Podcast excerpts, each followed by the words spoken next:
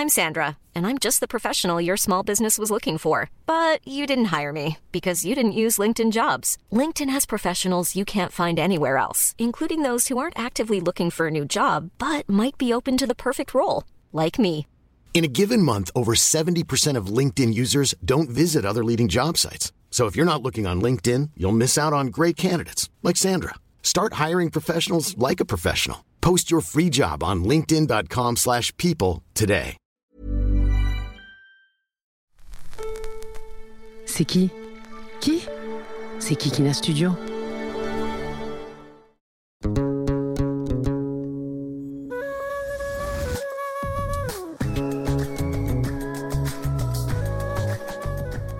Bonsoir à toutes et à tous, bienvenue dans ce nouvel épisode de Jeans Podcast de la saison 2. C'est probablement un des derniers de la saison. Euh, Toutes les bonnes choses ont une fin. Jeans euh, a toujours voulu opérer cette révolution de l'amour dans le monde arabe.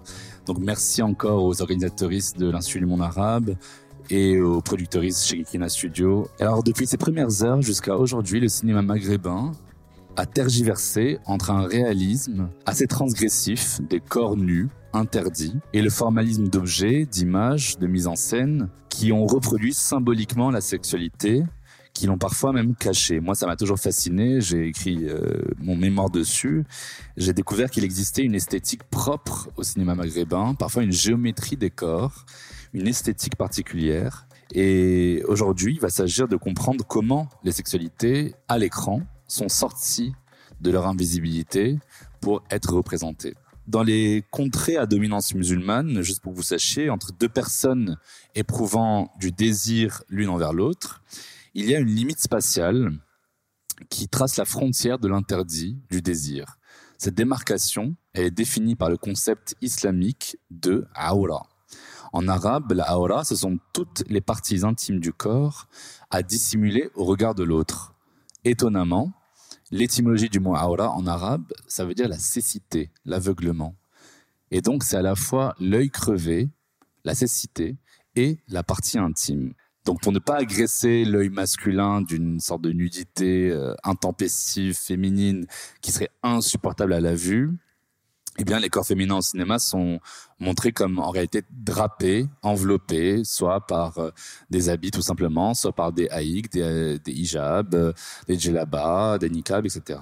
Alors, ce voile, il met en scène et en même temps, ben, il cache. Donc, il y a vraiment cette question-là de l'invisibilisation et de l'hypervisibilisation en même temps, qui dénote une obsession en fait politique qu'on a pour les corps féminins. Le corps se fragmente sur grand écran. On voit des corps qui prennent forme, des corps informes, des corps difformes, des corps hors normes, des corps nus, dénués de sexualité, et des corps voilés qui sont sexualisés à outrance. On voit des corps queer et des corps trans. On voit des corps enfermés dans un regard. On voit des corps libérés par l'amour. Des corps euh, transgressifs qui font bouger les lignes, qui nous donnent le vertige des corps de femmes qui sont ronds et vibrants, des corps d'hommes qui sont rectilignes, dressés. On voit des corps fragmentés par le montage, des corps qui sont castrés par le cadrage, des corps qui sont même euh, mutilés par le récit parfois.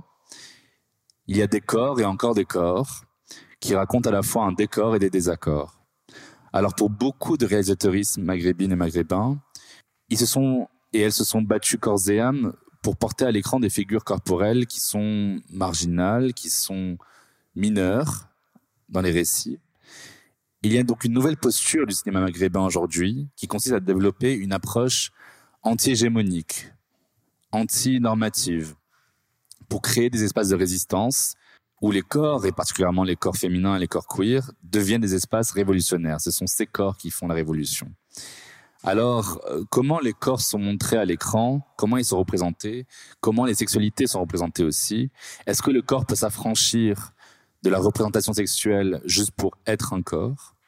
Et est-ce qu'on peut réinventer le regard qu'on porte sur ces corps-là, maghrébins en particulier, par-delà l'hétéropatriarcat, par-delà l'orientalisme qui provient de la colonisation, par-delà le dogme islamiste et par-delà tout simplement le regard masculin traditionnel. Alors pour répondre à ces questions aujourd'hui, j'ai la joie d'accueillir avec vous Nadia Moknesh.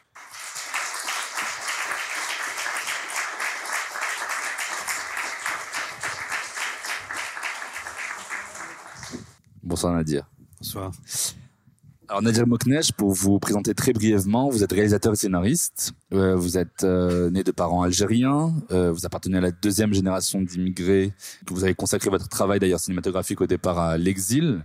vous avez poursuivi d'abord des études de droit, puis d'art dramatique au Théâtre national de Chaillot. Vous passez du temps à New York, vous avez fait vos premiers courts-métrages, on va en parler. Euh, en 2003, vous avez réalisé Viva l'Algérie, qui propose une plongée dans l'âme algérienne, pétrie de contradictions, bien sûr. En 2007, c'est également sans concession et avec humour que vous avez dépeint l'Algérie avec Délice Paloma. En 2017, euh, vous réalisez Lola Pater, euh, l'histoire donc de ce jeune homme Zino qui a perdu sa mère et qui est en quête d'identité personnelle, qui retrace les pas de son père Farid, qui vit en fait depuis 25 ans son identité de femme qui a été euh, incarnée par Fanny Ardant à l'écran. Et alors votre nouveau film euh, qui sortira en 2023, votre film L'air de la mer rend libre et qui a pour héros un jeune homme homosexuel qui est issu d'une famille d'origine algérienne. Merci Nadir d'avoir accepté mon invitation dans Jeans. Ben, merci beaucoup. Pourquoi vous avez eu envie de faire du cinéma? C'est toujours un peu difficile et compliqué d'essayer d'expliquer pourquoi on a été vers le vers le cinéma.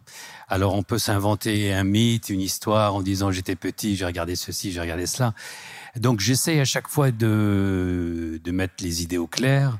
Euh, il y a une une des causes, c'est que au tout début, euh, je je prenais des cours de théâtre pour devenir euh, comédien et acteur. Et en passant en, et en passant les castings, je me voyais toujours attribuer des rôles qui ne me convenaient pas. Mais je, je voulais avoir d'autres rôles, d'essayer de sortir. À l'époque, on n'était pas dans le terrorisme, c'était les années 80, on était plutôt dans les dealers et des, des, des fois des rôles comme ça. Et donc, c'était une démarche un peu presque politique de se dire, euh, bah, j'aimerais bien faire des films et montrer avec des personnages différents, sortir un peu des clichés habituels pour essayer de les montrer. Donc il y avait ça et il y avait, euh, si on essaye de enfin, d'élargir et de et de créer un mythe, il y avait la première fois que j'ai vu le film de Pasolini Médée J'étais en terminale et en cours de philosophie, anthropophagie. La professeure de philosophie, donc c'est important du lycée que les élèves aillent au cinéma. La professeure de philosophie nous emmène voir Médée de Pasolini. Et là, pour la première fois, je découvre. Euh, on était loin de lui de finesse. À l'époque, je regardais évidemment, je voyais des, que des comédies, et je découvre ça. Et à cette époque-là, il y avait dans ma famille une cousine de ma mère qui était euh, séparée de son mari et qui était une véritable Médée on avait vécu donc Alors, avec juste pour le public, c'était pour capituler, c'est une sorcière infanticide une sorcière euh, qui a été trompée par son mari Jason, enfin une histoire terrible. Et cette cousine était très imprégnée par cette histoire. Donc ça m'avait, voilà, j'ai eu un, choc, on va dire. Ah, moi, j'avais fait le lien entre elle et tout ce qu'on a vécu ensemble avec elle, hein, et, puis le film. Et donc je m'étais dit, et si je commençais par raconter des histoires algériennes et, trouver des liens avec la tragédie, essentiellement avec la tragédie grecque. Donc il y a eu Électre que j'ai travaillé au théâtre, voilà. Euh, en regardant Viva l'Algérie, qui est un film formidable, qui s'ouvre sur une scène de sexe dès les premières 20 minutes, où on ne voit pas vraiment la sexualité, et qui plus est une scène euh, durant laquelle l'actrice euh, Loubna Azabal, qui est formidable, apparaît nue à l'écran. on voit le personnage qu'elle incarne, Goussem, qui nargue les spectateurs avec sa, sa cigarette qu'elle fume. on voit aussi le corps de, de Fifi, la travailleuse du sexe, on a prostituée, qui est jouée par Nadia Kassi, qui sort nue euh, du bain aussi. Donc il y a, y a, deux nuits en un seul film. C'est assez révolutionnaire euh, pour l'époque. Hein. On est en 2003 de voir des corps féminins nus à l'écran comme ça. Qu'est-ce qui vous a donné envie de filmer la nudité et pourquoi c'était important pour vous? Euh, on avait pas, j'ai parlé beaucoup avec Nadia Kassi parce que d'abord c'était Nadia Kassi. Je lui avais demandé est-ce qu'elle accepterait d'être nue? Elle m'avait dit non. Il était hors de question qu'elle soit nue. Elle m'a demandé la raison. Donc je dis qu'il n'y avait pas de raison. C'était un acte euh, militant, peut-être politique, d'essayer de voir le corps de la femme, le corps d'une Algérienne nue. Et donc on avait discuté pendant longtemps à propos de ça et de se dire euh, est-ce qu'on franchissait le pas ou pas? Il y avait la sexualité chez Goussem, qui avait une sexualité euh, qui existait bien sûr, mais qui était cachée. Je parle de la, de, de, enfin, de la société. Et qu'est-ce qu'on allait faire avec cette sexualité? Est-ce qu'on allait la cacher ou est-ce qu'on allait la montrer? Donc il y avait un tas de questionnements sur la sexualité, le corps de la femme, Dans le harem de Madame Haussmann, par exemple, mon premier film, c'était Le corps de l'homme. C'était le personnage, un des personnages se mettait tout nu et s'offrait à cette, à Madame Haussmann. Donc là, il y avait une offrande, l'homme qui s'offrait à une femme. Et dans Viva l'Algérie, on a parlé de ça et on s'était dit qu'on allait peut-être franchir un pas et montrer le nu. Pour casser ce tabou. D'abord, le nu est un problème dans le cinéma en général. C'est-à-dire, quand on regarde le cinéma en général, il y, a le, enfin, il y a toujours la question du nu qui se pose. D'ailleurs, même quand vous faites un film et que vous engagez des acteurs et des actrices, s'il y a du nu, la question se pose. Alors, on fait quoi? Est-ce qu'on le filme? Est-ce qu'on le filme pas? Il y a des acteurs qui refusent. Euh, il y a des acteurs qui veulent un profil. Il y a des acteurs qui veulent pas de face. Donc, la question se pose. Pour les hommes, par exemple, ils ne veulent pas qu'on filme leur sexe. Donc euh, la question s'est toujours posée pour toutes les sociétés. Hmm. Et dans le cinéma, ça a toujours été la question du nu. Euh, chez Hitchcock, il n'y a pas de nu. Donc c'est pas une nécessité. Mais nous, on s'était dit, voilà, on va essayer de casser un tabou et de, montrer, est-ce qu'on a honte de nos corps ou pas Eh bien, on s'est dit qu'on n'avait pas honte et qu'il n'y avait rien de mal à les montrer. Alors justement, encore dans Viva l'Algérie, le corps féminin euh, libéré en nuisette de Fifi ou de Goussem boit du vin rouge, qui couche avec des hommes, euh, qui fume des cigarettes. Il est à la fois à l'opposé et le même corps que cette euh, jeune femme qui sort de chez elle, voilée la tête aux pieds, et qui circule dans, dans, les rues euh, en Algérie, euh, assez pudique, qui parfois croit en un romantisme. Il y a une sorte de dialectique, je trouve, entre euh, ce corps qui est couvert et ce corps qui est découvert à chaque fois, entre le voilement et le dévoilement. Je pense dans nos sociétés musulmanes, la question de la femme, elle est, elle est primordiale, elle est essentielle, elle est, c'est-à-dire, c'est, c'est toujours le problème. Voilà, tous les conflits, on parle de ça. Alors, qu'est-ce qu'on fait? Est-ce qu'il y a une évolution de la société? Hmm. Alors, on va dire, euh, vous êtes influencé par l'Occident. Est-ce qu'il y a une évolution ou est-ce que nos principes, la femme est recluse? Elle est cloîtrée. C'est-à-dire, on reste dans un schéma traditionnel et puis ancestral où la femme est recluse. Ou est-ce qu'il y a une évolution? Euh, dans nos sociétés, là où on, a tous des portables, on a tous des ordinateurs, on a tous des... des, des... Mais lorsqu'il s'agit de la question de la femme, il n'y a pas d'évolution. Hmm. Alors que tout le monde regarde TikTok, tout le monde regarde Instagram, tout le monde regarde du porno. Mais hmm. lorsqu'il s'agit de la femme, non. Donc l'idée, c'était ça, c'était d'essayer de, de changer quelque chose, voilà, mm. d'aller vers un. Enfin, le film est sorti en Algérie, il y avait des débats autour de ça, et c'était intéressant. Mais je comprends la question de la pudeur. Je, je, je, comprends trop bien. Je suis tout à fait conscient que on garde une certaine pudeur. Mm. Voilà. Tout à l'heure, tu parlais de awara. Mm. Moi, je peux parler aussi de pudeur. Mais en même temps, est-ce qu'il y a une évolution ou il n'y a pas d'évolution?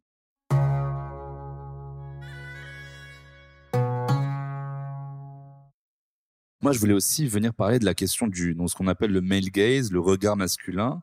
C'est quand la caméra euh, va susciter un plaisir visuel du spectateur euh, de posséder le corps qu'il regarde et l'image devient donc euh, assez tactile. c'est ce qu'on appelle la haptique au cinéma. Alors le maître incontesté de ce regard masculin, on, on sait plus ou moins en ayant vu La vie d'Adèle ou Make to My Love, etc. C'est le franco-tunisien Abdelatif Keshish. C'est pas forcément une, une fierté. Hein. Mais alors vous, Comment vous avez fait en tant que réalisateur pour filmer ces corps nus sans euh, vous placer dans une vision qui euh, bah, allait objectiver ce corps-là, qui allait le rendre objet de, ce regard? Bah, Il y a la question du désir. Est-ce qu'on désire ce corps ou est-ce qu'on le désire pas? Oui. Je pense que tous les réalisateurs et réalisatrices se posent la question du désir. Hmm. Donc, est-ce qu'on le filme avec un désir sexuel ou un désir, ou est-ce qu'on le filme pour euh, dans la situation? Dans la situation, par exemple là, en ce qui concerne Viva l'Algérie, c'était dans un contexte précis. Euh, le nu de Nadia Kassi, c'était, c'était, pour moi, c'est vraiment Vénus. Hein. Voilà, moi j'ai pensé à ça. J'ai vu Vénus qui sort de la salle de bain, c'est Vénus qui sort de l'eau. Comme dans le tableau de Botticelli. Il y a de la vapeur qui est très beau. Euh, voilà, il y a rien d'impudique qui est, pour moi, il y a rien de vulgaire. C'est juste un corps beau, féminin qu'on voit. Donc, je pense que la question aussi se pose là. Est-ce qu'on a envie? Moi, j'aime pas beaucoup les, les, les, scènes de sexe euh, au cinéma. C'est vrai. J'avoue que je, je suis pas très parce que je me dis il y en a trop. Maintenant, il y en a trop. Hmm. Avant, il y en avait pas. Maintenant, il y en a trop. Donc, j'essaye de, de réfléchir et de me dire quelle est la raison? Est-ce qu'il y a une raison ou est-ce qu'il n'y a pas de raison? Mais pour répondre à la question, c'est est-ce qu'il y a du désir Ou est-ce qu'il n'y a pas de désir? Ou est-ce qu'il y a une fascination Ou est-ce qu'il n'y a pas de fascination? En tout cas, vous vous dites qu'on peut très bien voir la sensualité et même la sexualité à l'écran sans qu'on voit directement la scène de sexe.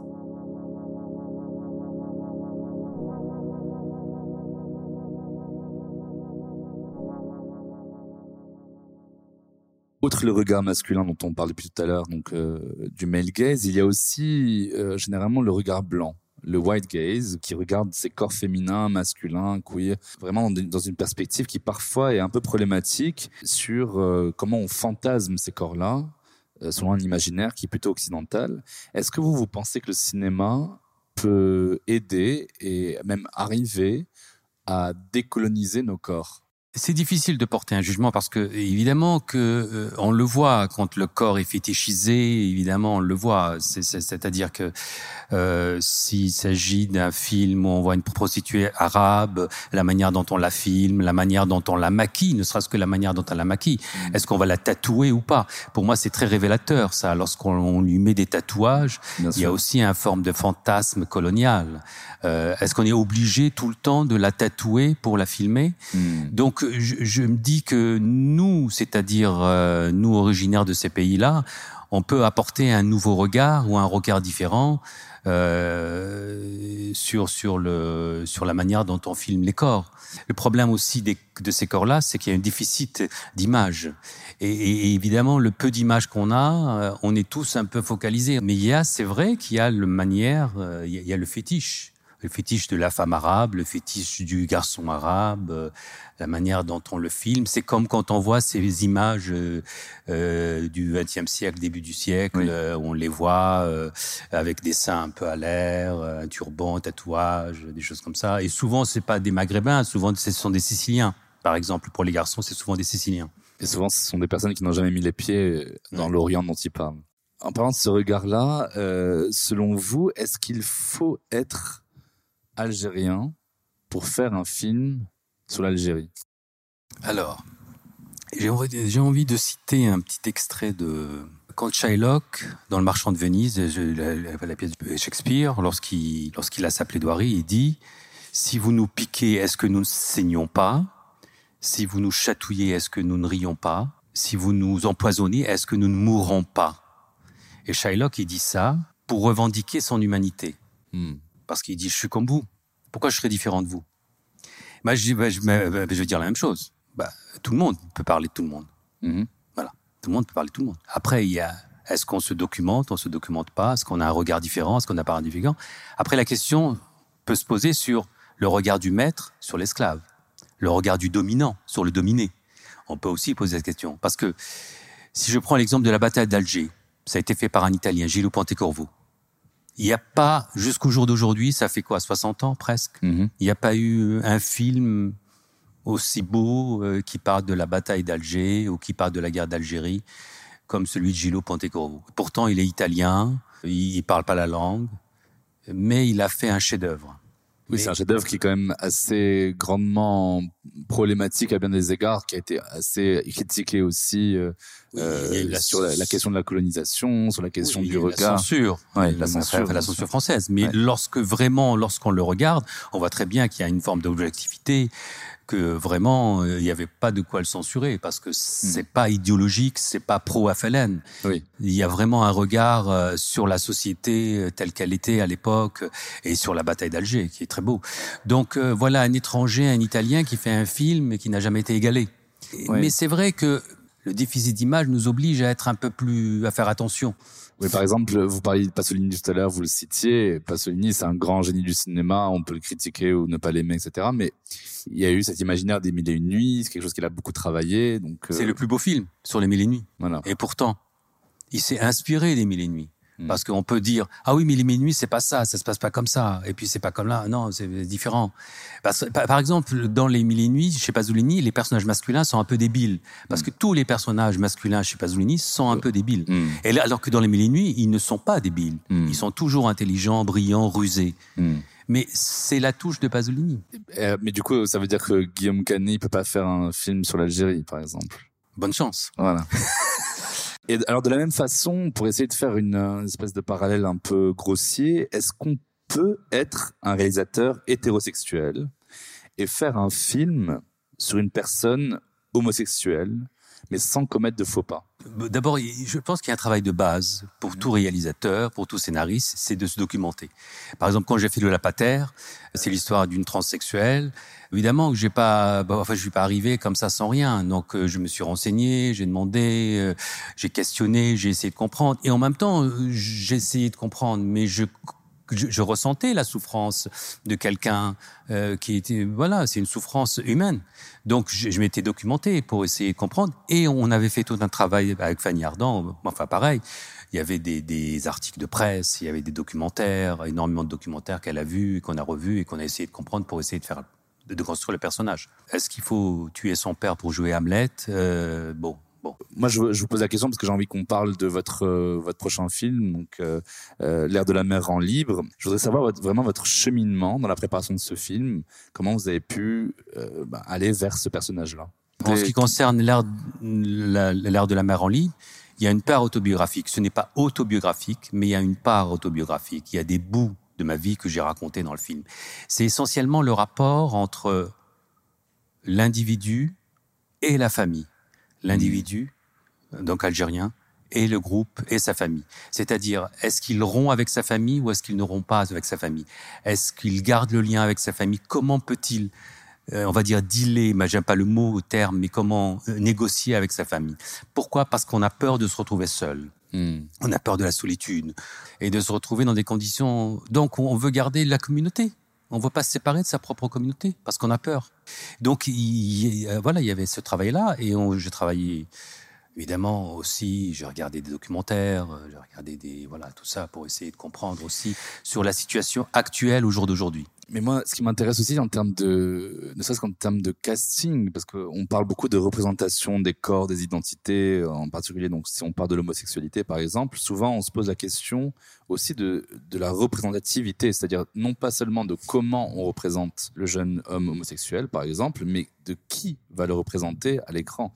Et donc, euh, la question que je voulais vous poser, c'est est-ce que seul un voilà un jeune homme homosexuel euh, d'origine algérienne peut jouer un personnage de jeune homme homosexuel d'origine algérienne. Ça peut arriver qu'un jeune homme d'origine algérienne homosexuel peut jouer le rôle d'un jeune homme homosexuel algérien. C'est possible. Mais le jeu d'acteur, c'est pas si simple que ça. Il y a quand même, moi, j'ai eu des jeunes gens qui sont venus enfin, se présenter vers le casting, qui mm. sont, qui ont dit c'est ma vie c'est ma vie, je veux absolument le faire. C'est ma vie, je suis concerné. J'ai eu la même histoire avec mes parents. Mais ça ne fonctionnait pas. Ça ne marchait pas. C'était pas juste. Alors, probablement qu'il avait mis tous ses tripes et que c'était sa vie. Hmm. C'était pas du pipeau, c'est vrai. Mais à la vue du, des essais, euh, c'était pas juste. Donc je ne pouvais pas. Alors j'ai essayé de choisir ce qui me semblait à moi le plus proche, le plus juste et qui puisse parler aux spectateurs parce que le film, moi je le fais pas pour moi, je le fais pour les spectateurs. Si le spectateur, bah, il, il voit le personnage et ça ne touche pas, ça ne sert à rien. Donc parfois dans le jeu d'acteur, il est préférable d'être un peu loin du rôle que d'être totalement investi parce que parfois ça peut ça peut rendre fou. Oui.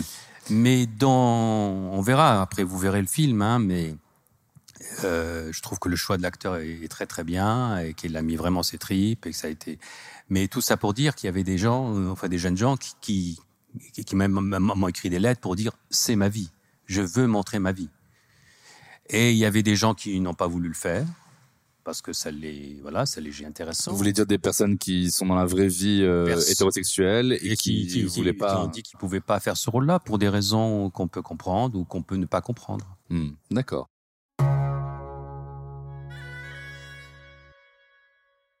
Et alors, euh, vous parliez de la Pater justement en 2017, pour rappel euh, pour tout le monde. Donc, c'est l'histoire de, euh, comme je disais dans l'introduction, de Zino qui, après la mort de sa mère, se met sur les traces de son père et qui n'a pas vu depuis 25 ans du coup. Et en le retrouvant, en fait, il retrouve une personne qui est une, une femme. donc, on parle d'une femme trans, une femme transgenre, jouée par Fanny Ardant. Donc, la question que je voulais vous poser, c'est pourquoi vous aviez besoin ou même envie de raconter cette histoire et après, pourquoi vous avez choisi Fanny Ardant? C'est toujours, j'essaie toujours de trouver un, lien avec un peu ce qui m'est arrivé dans la vie, avec les scénarios, tout, toujours. J'habitais à Pigalle, j'étais en première année de droit. si certains se souviennent, il y avait le procès Barbie. Mais à l'époque, Ah pour les jeunes qui sont là, il n'y avait pas YouTube, il n'y avait pas de retransmission, il n'y avait pas de podcast, il n'y avait rien. Donc il fallait être là. Si on voulait voir le procès Barbie, il fallait être là à 13 heures devant son écran de télévision. Et moi, je voulais être euh, voir le procès, donc je sortais de mon cours de droit et je courais et j'habitais Pigalle. Et il y a une, une dame qui travaillait en bas de chez moi, qui s'appelait Claudia, et qui me dit Nadir, est-ce que je peux monter euh, voir le procès Barbie euh, parce que je peux pas aller chez moi? Euh, J'ai pas de télévision chez moi dans mon studio. J'étais un peu surpris. Et, euh, j'avais un air condescendant en la voyant, mais après j'ai dit oui, ok, tu peux monter. Et à partir de là, on s'est, on a sympathisé et j'ai connu sa vie et, et voilà, on a discuté, on est devenus amis et, et donc ça s'est arrêté là. Et des années plus tard, plus tard, il y a eu cette idée de de de, de Lola Pater. Alors pourquoi, pourquoi Fanny Ardant? Alors Fanny Ardant, c'est tout simple, c'est que à l'époque j'avais pensé à Biouna. Biona qui d'ailleurs a été actrice dans beaucoup de vos Dans films de avant, films. donc vous a accompagné. Voilà. Et tous les dimanches, j'allais déjeuner chez ma mère. Et puis je disais à ma mère, tu sais, ma, je, je sais pas quelle actrice. euh, ma mère elle a dit, ne cherche pas. Il y a une seule actrice qui peut faire, Fanny Ardant. Alors je me suis dit, ok, si c'est toi qui le dis. Pour revenir à votre film, donc euh, qui va sortir en 2023, est-ce que ça a été facile pour vous, déjà en tant que réalisateur confirmé, ça doit être votre sixième film, quelque chose comme ça, de, de faire produire votre nouveau film Est-ce que vous avez euh, croulé sous l'or euh, des aides financières? Est-ce que vous avez eu une distribution Inondé, internationale? Inondé voilà. d'argent. Alors, Alors, pour les esprits malveillants, parce qu'il y a quand même des esprits malveillants dans notre société, malheureusement. Ils vont dire, ah, mais homosexuel, arabe, le sujet, ça va attirer tout le monde, les télévisions françaises, les télévisions occidentales, tout le monde va s'y intéresser. Rien. Rien du tout. Je dire, c'est un, j'ai, jamais autant galéré qu'avec ce film. Je n'ai jamais autant galéré. Mais jamais. Donc, euh, pour répondre, il y a même, il y a pas l'argent public, il y a pas des institutions, il y a la région Bretagne qui a donné l'argent et c'est pour ça que le film se, se- se passe à Rennes. On a tout délocalisé, ça se passe à Rennes. Et c'est très bien que ça se passe à Rennes, dans une famille algérienne de Rennes. Ils tiennent une boucherie halal et tout le monde travaille dans la boucherie et c'était très bien. Mais pour, répondre à la question, non. Il y a eu beaucoup, beaucoup, beaucoup de difficultés parce qu'il y avait, j'avoue moi aussi, hein, j'étais un peu, J'étais naïf parce que je pensais que le sujet allait intéresser les gens. Il y avait une commission, j'avais dit aux gens de la commission, vous allez dans n'importe quel moteur de recherche sur Google et vous mettez euh, gay, arabe, beurre, euh, homosexuel et vous mettez images. Et vous allez tomber uniquement, grande majorité, sur des images pornographiques. Est-ce que vous trouvez ça normal que lorsque vous mettez gay, arabe, euh, homosexuel, vous tombez sur des images euh, pornographiques? Vous mettez gay, français, cinéma, euh, vous tombez sur le- les films de Ozon, de Téchiné, de Christophe Honoré, vous tombez sur plein de personnages. Donc je me suis dit, un garçon de 17 ans qui habite en banlieue, qui est dans des difficultés avec lui-même, qui essaie de trouver des images et tout ça, il tape sur son moteur de recherche, qu'est-ce qu'il a? Du porno et dans les caves des cités, des choses comme ça. Enfin bon. Donc je, je, je parle de cette problématique et j'ai proposé, j'ai dit bon voilà, je- ce que je voudrais faire, c'est parler de quelqu'un. De, de, on, c'est pas une, c'est pas, c'est pas un mec qui se prostitue, c'est pas un dealer, c'est pas un drogué, c'est un mec, euh, euh, on va dire euh, lambda, normal et qui, qui travaille avec ses parents. Et il se trouve que l'histoire est ainsi. Oui, euh, c'est vraiment, encore une fois, vous travaillez la question de la représentation, en fait, comment on représente euh, la masculinité arabe autrement. Alors justement, euh, cette masculinité arabe, souvent avec les autres masculinités racisées, donc de couleur plutôt, hein, parce que euh, ça marche pas pour tout le monde, mais ça contraste avec une masculinité qui apparaît comme souvent dominante, c'est-à-dire, comme vous avez parlé des films de d'Honoré, de Téchiné, euh, d'Ozon, cette masculinité qui est un peu plus dominante, blanche, modérée, euh, qui est perçue comme civilisée. Alors les sociologues ont appelé ça à l'encontre de cette masculinité blanche hégémonique, ils ont appelé ça euh, le garçon arabe, dont vous parliez tout à l'heure, euh, qui est dépeint comme un, homme peu éduqué, qui est un peu écervelé, un peu stupide, qui est souvent macho, qui est souvent violent. Parfois on parle de la figure du blédard, du, du, du beurre de cité, etc. Vous, le personnage de Saïd, justement, dans votre film, il se déguise en racaille euh, pour pouvoir avoir des rapports avec d'autres hommes. Alors pourquoi? Alors pour plaire, parce que il sait que lorsqu'il va se déguiser en racaille, il va mettre sa casquette, ses baskets, il va prendre un accent, ouais, ça, ça, ouais, non, ouais. voilà, les portes vont s'ouvrir. Donc c'est un moyen que je peux comprendre, c'est un moyen, c'est une technique comme n'importe quelle technique de drague. Donc il choisit la, la technique qui rapporte le plus. Oui, donc il se soumet malheureusement à un imaginaire euh, cette vision de l'homme arabe qui va en fait le rendre sexy et attirant du coup pour le regard d'autres hommes. Le, jeu, c'est un jeu pervers, c'est-à-dire que l'autre projette un fantasme et fétichise le, le, euh, le, personnage, et le personnage accepte cette fétichisation parce qu'il a un contre, il a une contrepartie. Il peut ainsi draguer. Donc, on le voit dans le film se préparant, euh, euh, s'habillant, faisant tout un numéro devant son miroir et puis sortir. Oui, alors au passage, évidemment, euh, un des sites euh, pornographiques gays en France qui est le mieux marché s'appelle Beurre et il donnait à voir les, tous les scénarios possibles et imaginables en cité de jeunes hommes en Sergio Tacchini avec des casquettes euh, et des baskets Reebok ou Nike qui se baladent entre les murs délabrés de la cité et qui finissent par avoir une rencontre sexuelle et qui évidemment sont violents, évidemment parlent qu'en arabe, autour d'une chicha et d'une tente kaidal. Donc c'est vraiment l'imaginaire de ce garçon arabe. Alors, moi, je, je, je, je, peux pas euh, dire, je peux comprendre euh, l'érotisme, la fétichisation. J'ai pas de, de dire, alors pourquoi pas. Mais en même temps, s'il n'y a que cette image-là, ça me, ça me gêne. Oui. Parce bah qu'il faudrait qu'il y ait d'autres images. Mais je peux comprendre, par exemple, c'est comme, c'est comme la blonde. Hein, voilà, la blonde Marilyn, on va la fétichiser, c'est la blonde, c'est ceci, c'est cela, elle est conne, mais elle est, mais là, elle est sexy, elle est là, bon, voilà. Mais il n'y a pas que ça. Il y a aussi autre chose. Et pour le film de Saïd, c'est ça, c'est proposer autre, une autre image. C'est pas supprimer les autres images. Non, je ne veux pas faire de censure. C'est juste, il y a d'autres personnes qui existent aussi.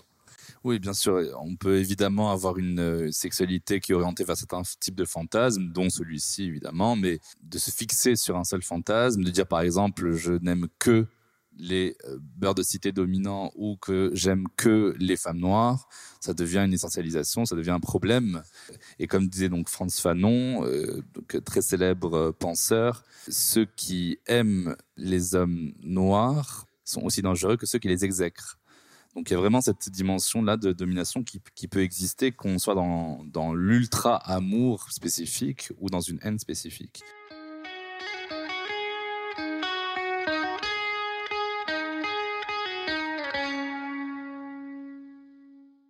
Alors c'est aussi, comme vous l'avez dit tout à l'heure très bien, un film qui s'annonce euh, magnifique par rapport à l'imaginaire de la famille, la définition de la famille, issue de l'immigration algérienne, musulmane, mais bien française aussi. Vous parlez d'une boucherie, toute la vie de famille se passe assez bien, il n'y a pas de dysfonctionnement a priori euh, au départ.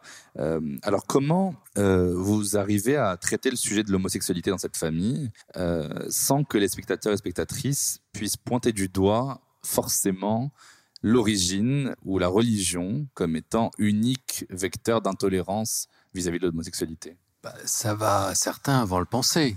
Mais alors moi, je souris toujours un peu parce que l'évolution de la société française, on la connaît tous. Alors maintenant, évidemment, si on est si on est bobo habitant le 10e arrondissement, euh, euh, c'est sûr que pour eux, mais on comprend pas qu'est-ce qui se passe, pourquoi cette famille est intolérante. Encore une fois, quand j'ai passé le enfin l'entretien pour essayer d'avoir des sous, on me dit mais ça n'existe pas. Donc le type euh, en face, donc c'est sa parole contre la mienne.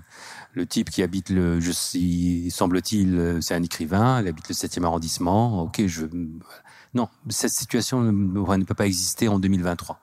Je peux habiter dans le 10e arrondissement sans même savoir ce qui se passe à côté.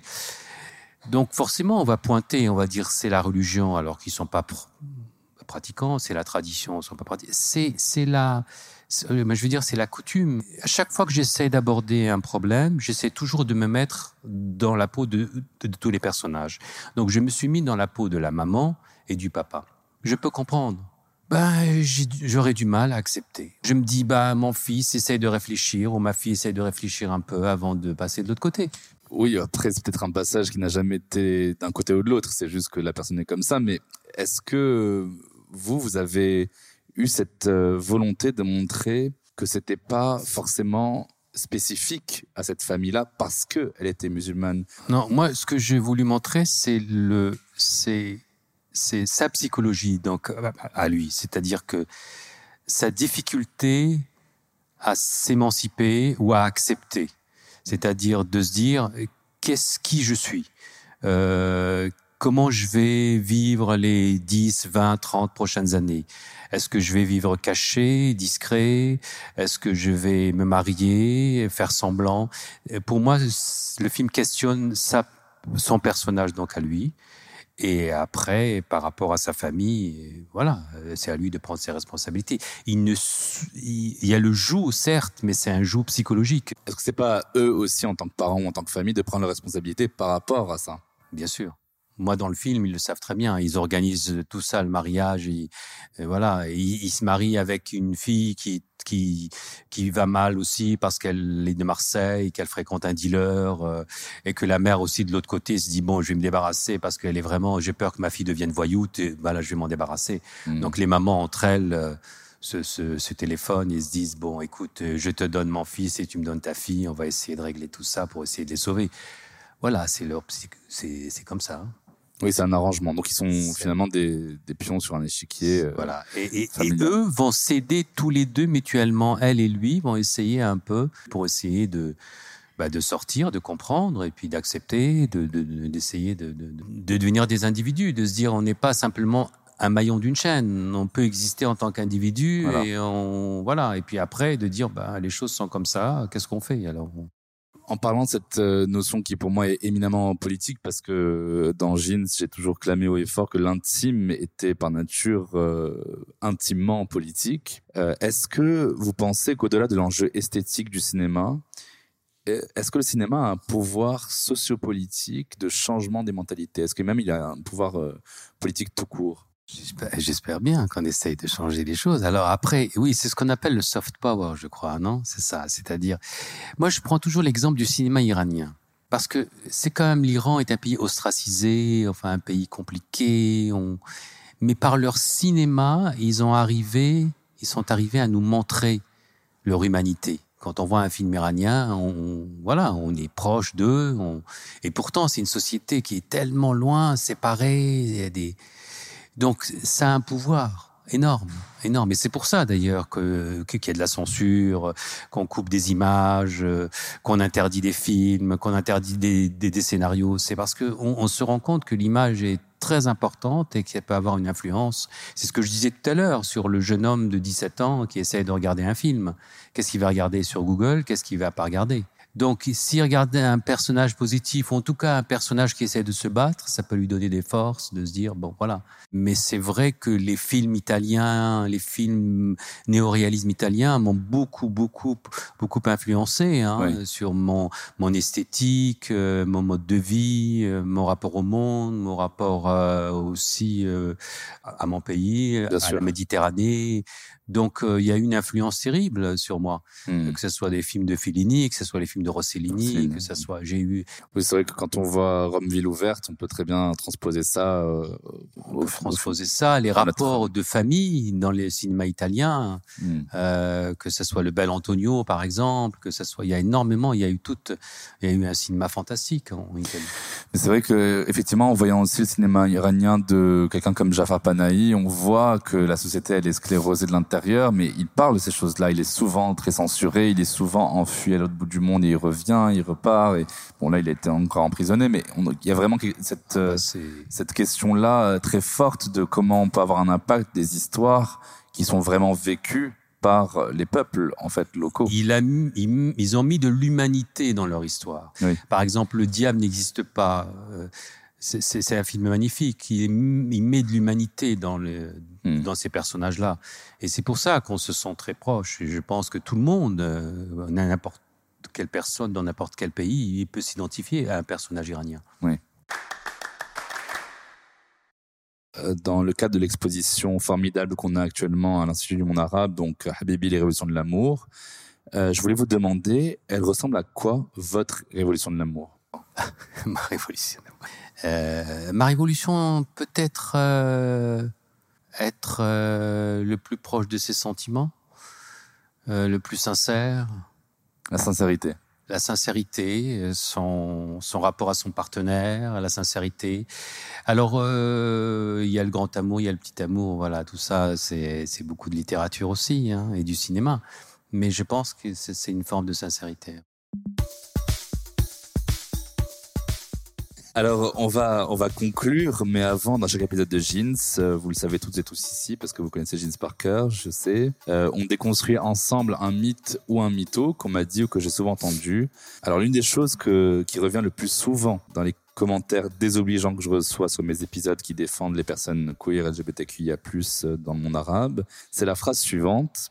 Tout le monde sait qu'il n'y a pas d'homosexuels en Algérie, ni au Maroc, ni en Tunisie d'ailleurs. Ça n'existe pas ce n'est que la mauvaise influence de l'Occident.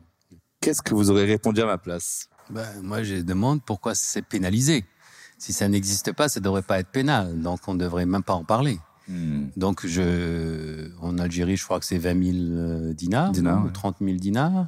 Si on vous chope, c'est ça, non? Et puis au Maroc, je sais plus. Au Maroc, on va en prison. oui, on va en prison. Effectivement, en fait, c'est les mêmes lois. Mais alors, si ça n'existe pas, il faut enlever les lois ces lois-là ont été instituées depuis l'après-colonisation, au Maroc, en Algérie évidemment, en Tunisie, euh, au Liban. Les amendes et les peines de prison ont été spécifiquement insérées dans le code pénal pour chacun de ces pays-là, mais vraiment au centime près par rapport euh, aux francs à l'époque et aux condamnations qui se ressemblent beaucoup. Mais dans le reste des pays du monde arabe, les condamnations ne sont pas les mêmes du tout. Alors il y en a qui ne le condamnent pas. Par exemple, en Égypte, il n'y a pas de loi contre l'homosexualité.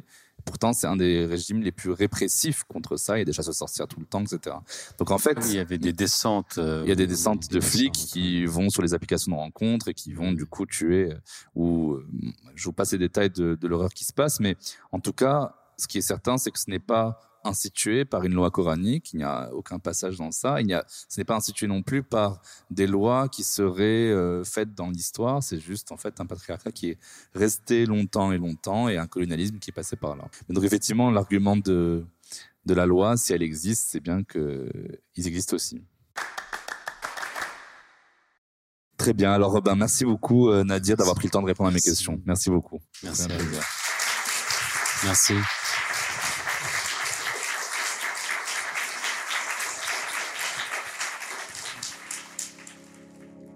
Vous pouvez donc retrouver Jeans en ligne gratuitement sur toutes les plateformes d'écoute de votre choix, Spotify, Deezer, Apple Podcast, Google Podcast, etc. Vous pouvez aussi suivre l'actualité de Jeans sur Instagram, at jeans podcast. Voilà, à la semaine prochaine dans Jeans.